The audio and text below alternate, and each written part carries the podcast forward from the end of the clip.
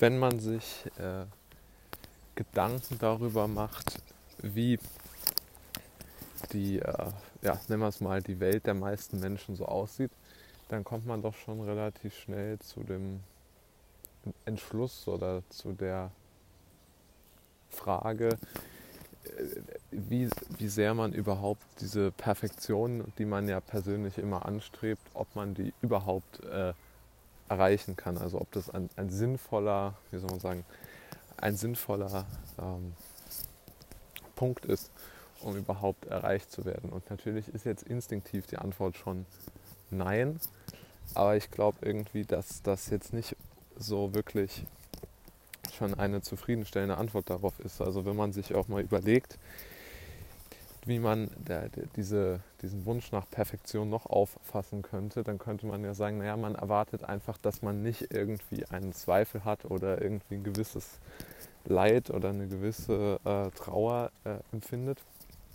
Aber irgendwie glaube ich, dass das in einem schon von Natur aus nicht so angelegt ist. Also ich glaube, eine gewisse Trauer, eine gewisse hinterfragende Haltung der eigenen, der eigenen Verhaltensweisen ist äh, sehr immanent einfach. Also mir fällt auch kein Weg ein, wie man jetzt aus dieser, aus dieser Umklammerung sich lösen könnte.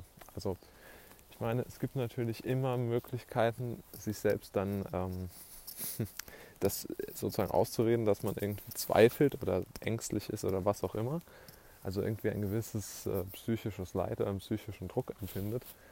Aber so hart sich das anhört, glaube ich, dass das zum Leben dazugehört. Also wenn man sich das auch anschaut, es gibt ja eigentlich alle äh, großen, nennen wir es mal, menschlichen Denkschulen, ja, sind ja der Meinung, dass die, die, dieses, dieses Unperfekte eigentlich das, das Leben äh, ist. Also die Buddhisten sagen, Leben heißt Leiden, da, da ist ja, steckt ja schon drin, dass irgendwie alles nicht so wirklich funktioniert und es überall Probleme gibt. Und auf der anderen Seite äh, gibt es ja dann auch die Freimaurer, die ja ganz offen sagen, dass es den perfekten Menschen nicht gibt und man sich dem nur, nur annähern kann. Und ich denke, in diesen äh, beiden Sachen stecken schon sehr, sehr zeitlose Wahrheiten. Ja? Oder auch in, äh, in, in, in Senecas äh, Ideen, dass man einfach sich auf das Leid vorbereiten soll und wenn das Leid dann eintritt oder sich gedanklich darauf vorbereiten soll, und wenn das Leid dann eintritt, dann ist es zwar schlimm, aber sozusagen vielleicht nicht die, die, die, die extreme, äh, vielleicht trifft dann einen das Leid nicht so extrem. Und ich denke, das kann man ja auch auf Lebensbereiche einfach übertragen, auf solche pragmatischen Dinge, die ja vielen Menschen, glaube ich, schwerfallen, wie, keine Ahnung, sich eine neue Wohnung zu suchen, umzuziehen, äh, in einem neuen Umfeld zu leben. Da gibt es einfach ja Dinge, die schlecht sind, die nicht funktionieren, die man einem überhaupt nicht gefallen. Aber die Problematik ist tatsächlich, solange man über ziemlich beschränkte Ressourcen ja verfügt, ist es ja doch äh, ja jetzt nicht gerade mh, hm, ungewöhnlich, ne? dass, dass einfach solche Probleme dann auftauchen. Also es gibt ja der, diese aus meiner Sicht blöde Formulierung, aber doch irgendwie zutreffende Formulierung des Abstrichemachens. Die ist schon ziemlich ähm, in der in der äh, äh, so in dem, in dem Leben, das man so führt, hinein äh,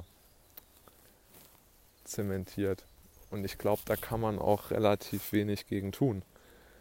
Weil ähm, egal was man ja macht, diese geringe Perfektionsgrade sind ja doch irgendwo also unausweichlich. Also mir wird da auch nicht einfallen, wie man das rein, rein technisch äh, anders machen soll. Also rein technisch ginge es ja gar nicht, dass man sagt, man man macht nur Dinge, die, die perfekt sind. Da, da würde man ja, ja wahnsinnig drüber werden.